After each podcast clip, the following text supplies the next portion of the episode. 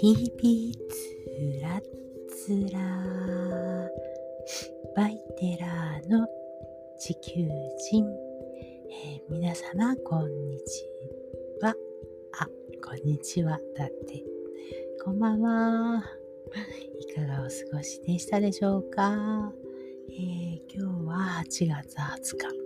早いですよね。えー、どんどん時間が経っちゃいますけれども、今日もものすごく暑くて、体感的には、えー、42度、2、3度だったかな。うん、東京都市内に入ったところのいつもの、えー、道端の温度計は41度になってました。えー、30代の頃、うん、えー、っとパソ、パソコンというものがこう出てきて、世の中に出てきて、最初最初は MS-DOS っていうあのシステムで、えっ、と、一文字消すにのも、うんと、コードをを書いて一文字消してみたいな、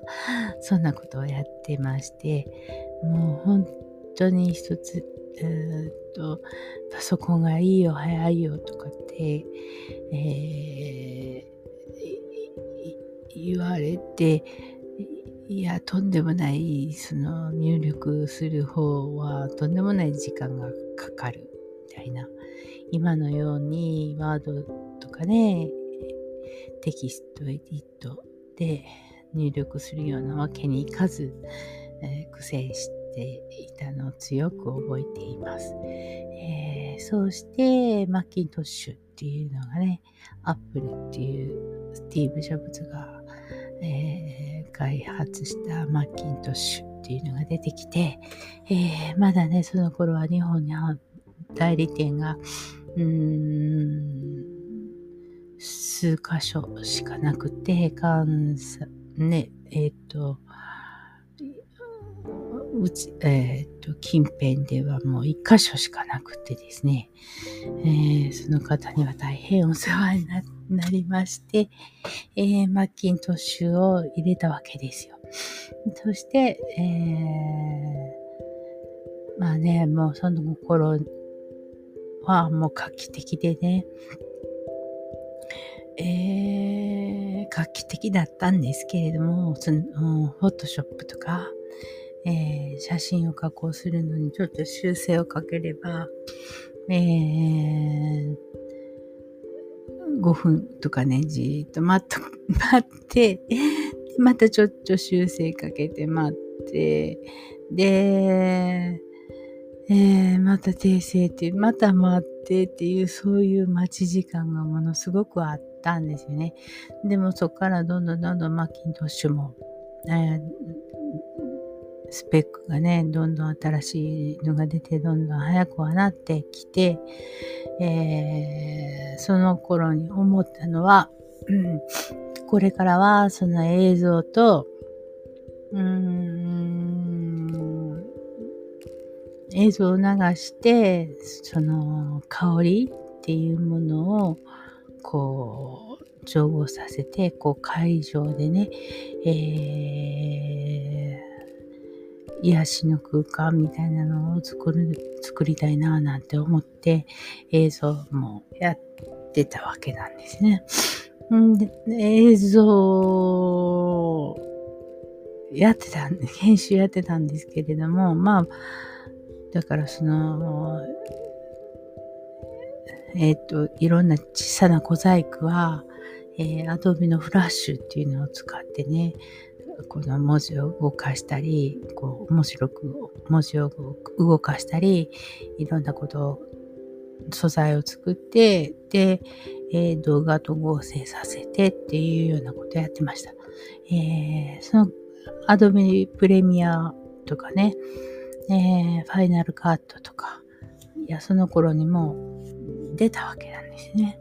で、やってたわけですよ。でもレンダリングがね、ものすごい時間かかってた。えー、20分とかね、30分の動画作ったその後の書き出しのレンダリングに、なん半、一晩かかってレンダリングしてたみたいなね、そんなことをやってましたので、えー、動画の編集っていうのを思った時に、もう、なんかも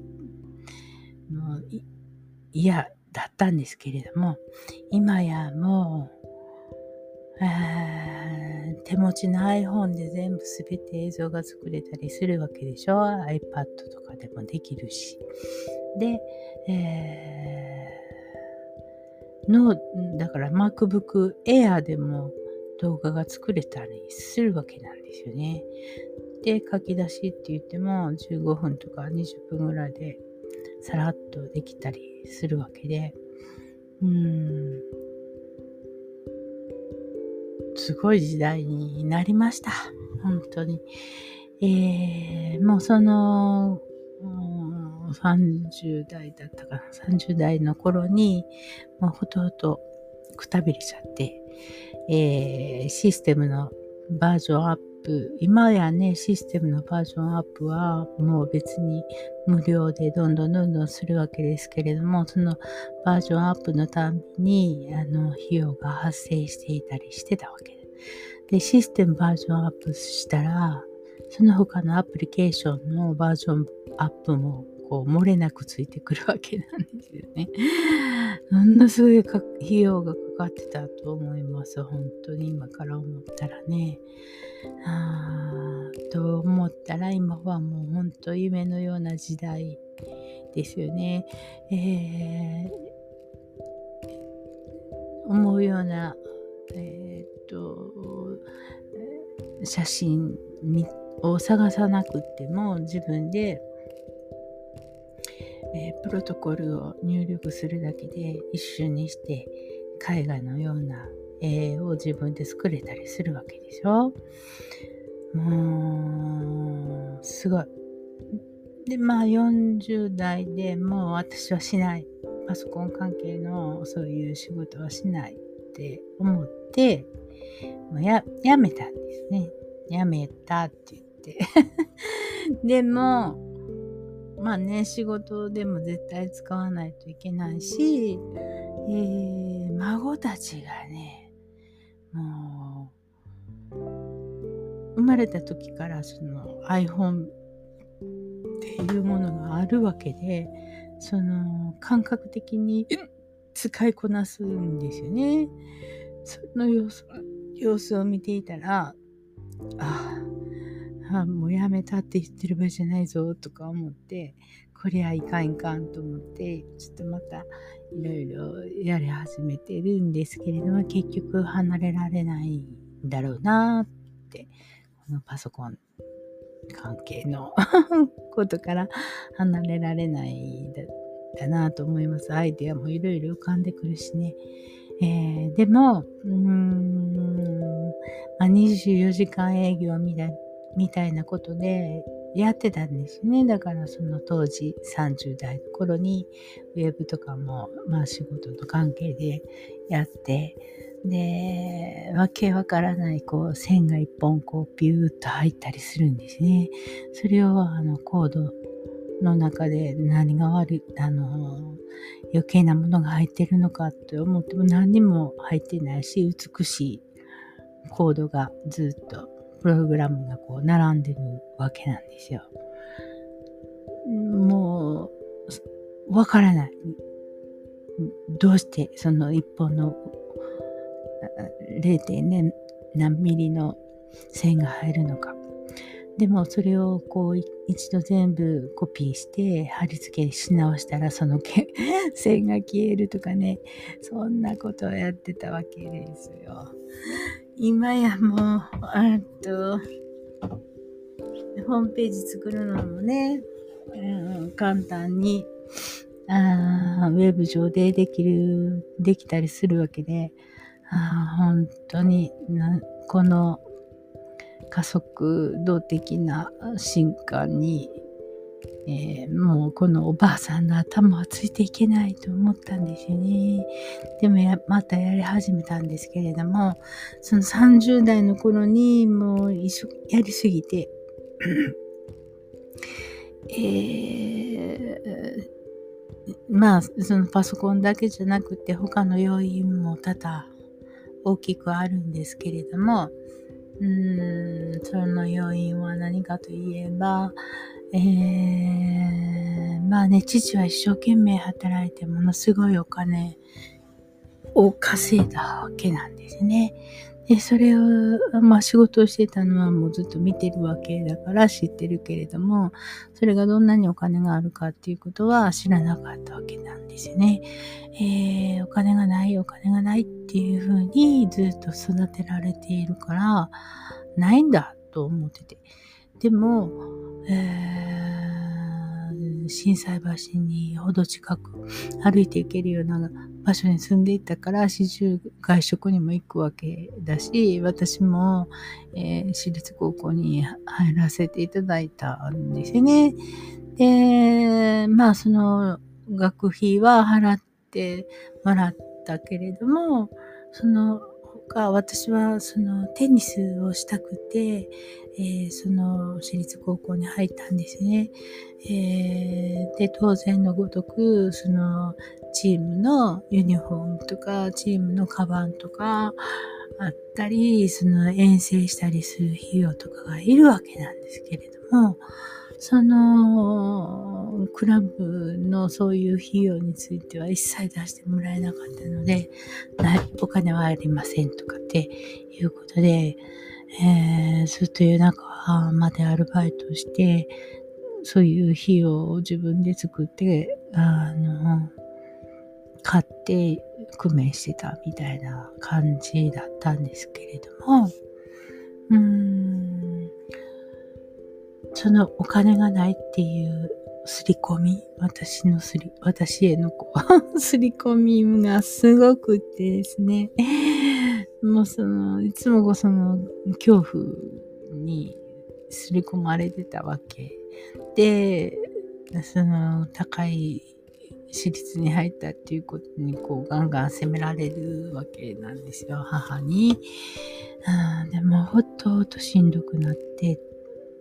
でもう本当に家から出たく、じゃ帰りたくもないぐらいで、だからもう塾、ずっと塾に、えー、行って暮らしてた。寝る、寝るのに帰って、あとはずっと塾にいたみたいな感じだった。うん。で、その刷り込みが激しくて、自分をこう、認めてあげられない、うーん励ましてあげれない、えー、脅迫観念を自分でも植え付けている。みたいな感じで、えー、主人の母にさっさとこう結婚の日程を決められて進学するのをやめて結婚したわけなんですよね。もうわけわからない状態。全然わけがわからない状態。で、えー、結婚してからも、その、お金っていう概念がない人だったので、えー、共に生活するっていう意思がない。うん。で、お金はあなたの担当ですとかって言われて、なんかそれをしするのが私の役目みたいな感じでずっとこう、工面するばっかりだったのでね、そのもうお金に対しての恐怖っていうのはものすごい根深いんですよね。それで子供3人もね、本当どうやって生活してたんだろうって、もうね、全く記憶がない。全く記憶がなくって思い出せないので、何とも言えませんけれども、えー、子供たち、長男と次男が、えー、公立高校に入学したんですね。で、次男が公立高校で、友達をかばって、なんか、喧嘩して、で、別に何にもそんな深刻なんかしなくていいのに、えー、学校の方になんか、ちゃんと話をしたがために目をつけられてしまってですね、もうかん、すごい監視が始まったんですよ。で、挙句の果てに、その、学校の生活部長みたいな人が来てですね、えー、自主退学を促すようなことばっかり言いに来たんですね。で、担任の先生も学年の、え、学年部長みたいな先生も、私の息子のことをよく知っているので、えー、そんなことないって分かってるから何にも言わずに黙ってるんですですよね。でもそれをの様子、家にね、来られた時のその様子を見て、もうこれはダメだと思って、もうやめさせますと言ったんです。もうね、あの、高校を辞めさせますのでって言って、うちの息子の口から言わそうとするのでね、えー、私がもう辞めさせますって言いまして、それから、えー、そのまんまだと、なんかこう、公立の通信制の方の高校に回されて、えー、ほったらかしみたいになっちゃうから、もうそれは、ね、何にも楽しくないと思って、一生懸命探したんですね。通信の高校っていうかな。別に通信なくてもいいんだった、いいんですけど、転校、転学できるところを探したら、えー、クラーク国際高等学校っていう、まあ、できて間もない頃のクラーク高等学校っていうのが出てきて、えー、そこに転学っていう形を取ったんですね。もう、三浦洋一郎さんには本当にお世話になった。もう本当に良かったんですよ。もうそこのクラブに入れて。で、今年のこの夏の高校野球でもね、あの、クラック高等学校の、の野球チームが甲子園に出て、えー、えっ、と、応援の音楽隊がすごいぞって、もうファンになっちゃうっていうぐらい、えっ、と、いっぱい YouTube にも投稿されてますけれども、本当にね、えー、みんなやりたいことをやってるっていうような、ここでした。で、まあ通信なんで、えー、すぐ近くのところにも通わないといけないということで、京都の、えー、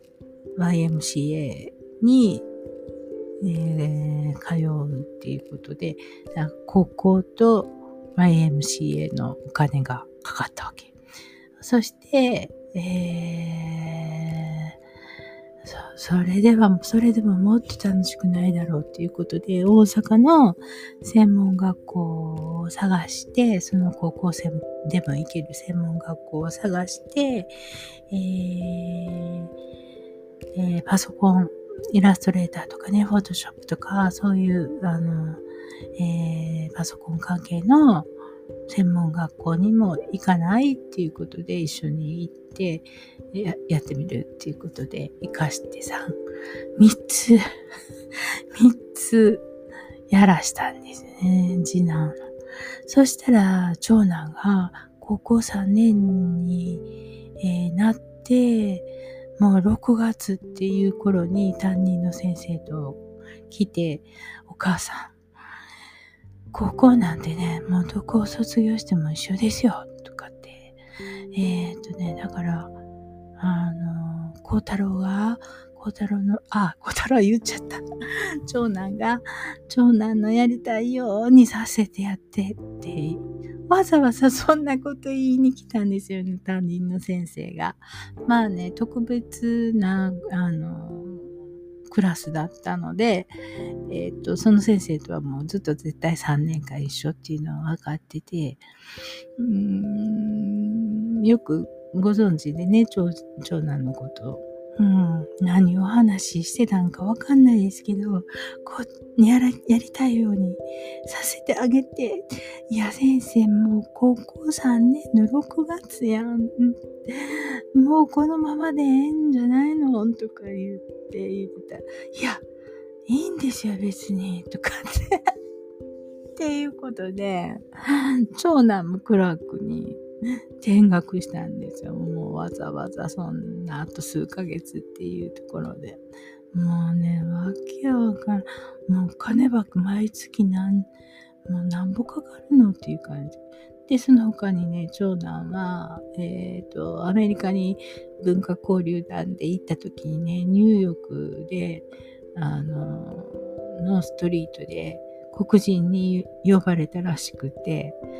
なんだなんだとか思ってるうちに、あの、ダンスを教えてあげるって言って、その黒人の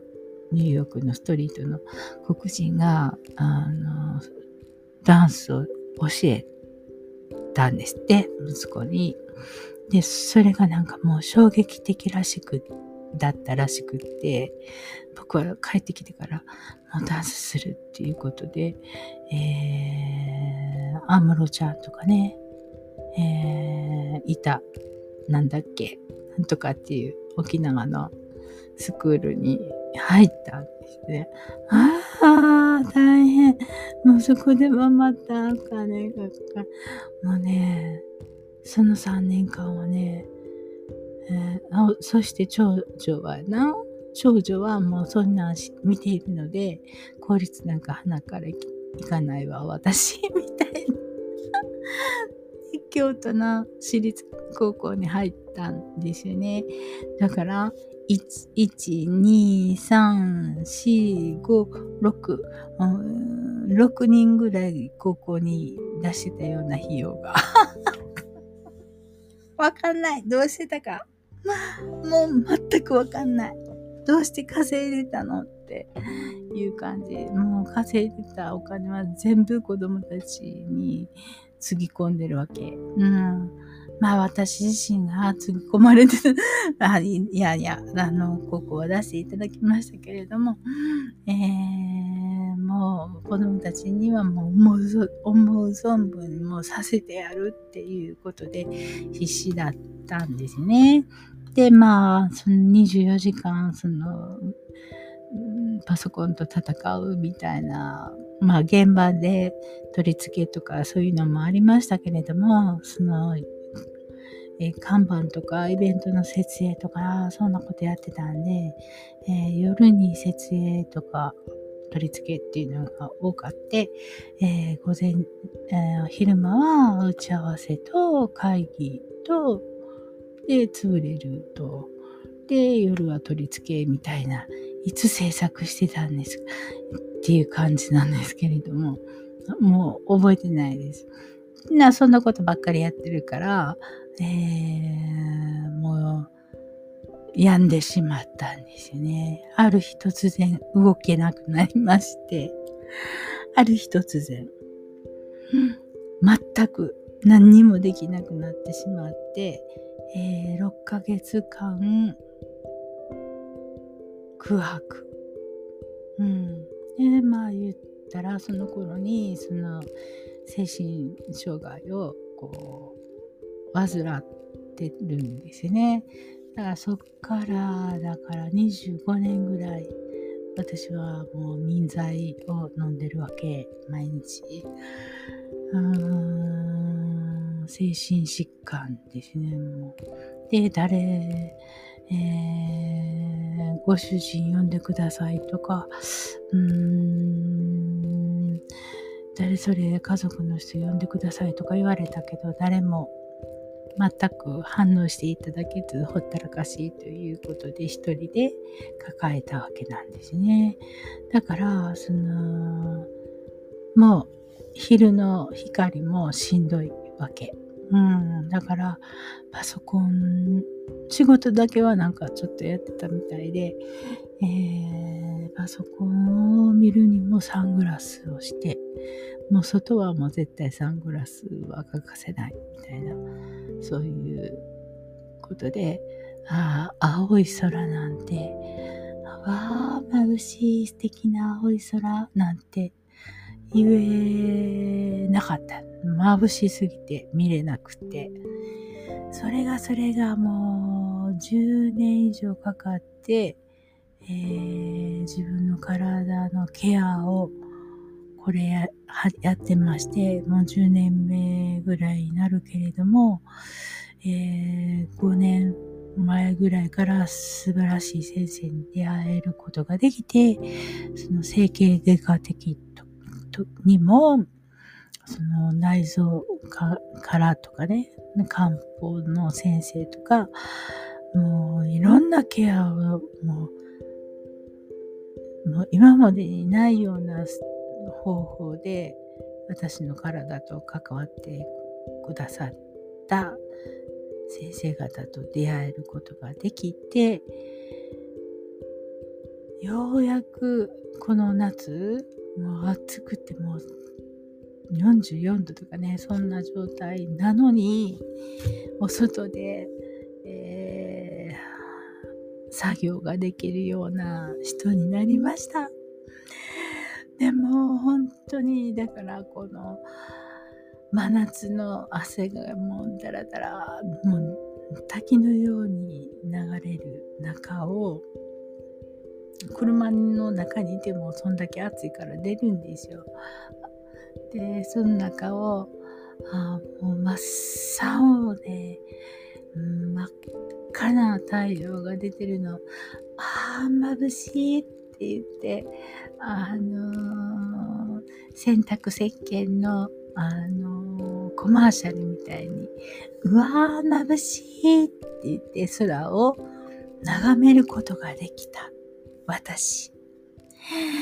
ほんと、もうこんな日あ来るなんて、こんなに、えー、キラキラ輝く真夏の空を、ああ、眩しいなんて見れる私ってもう最高っていう感じなんですよね。もうね、もう何に、もう何から何まで、もう、いやー、ほんと素敵私って思えるんですよね。もうね、みんな何言ってるの？っていう話だと思うんですけどね。空が、青空、真っ青な青空に、あ真っ白い雲がパッとあって太陽の光がキラキラキラと輝いてるのそのせお空を見て「はあ眩しい」って「はあ素敵」って言えるようになった私っていう今の私は奇跡的な私なんですよね。だからえー同じようにや精神的なに病んでる人とか、うーん、見たらね、やっぱり、うん、なんとか元気になってほしいなって思うんですよね。で、YouTube で、えっと、海外の、アメリカの、あの、YouTube でね、えー、占いタクシーっていうのがやってまして、あの、わかるんですよ。そのいろんなものが見えてでそのストーリーをお話ししたらああ今までのあの思い悩んでたことが解決されてよかったって言って降りていくのねお客さんが。うんだからその気持ちがねすごくわかるんですよ。ね、こういう、えー、地球人寺のっていうのをやっぱり始めるんだと思ったのももう何十年もかかっての結果で今進めているわけです。それでは、今日はこの辺まで。おやすみなさい。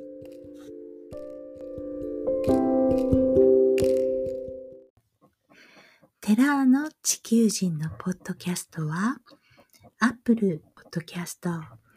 Google Podcast、Amazon Podcast、Spotify Podcast で配信しております。よろしくお願いします。嗯。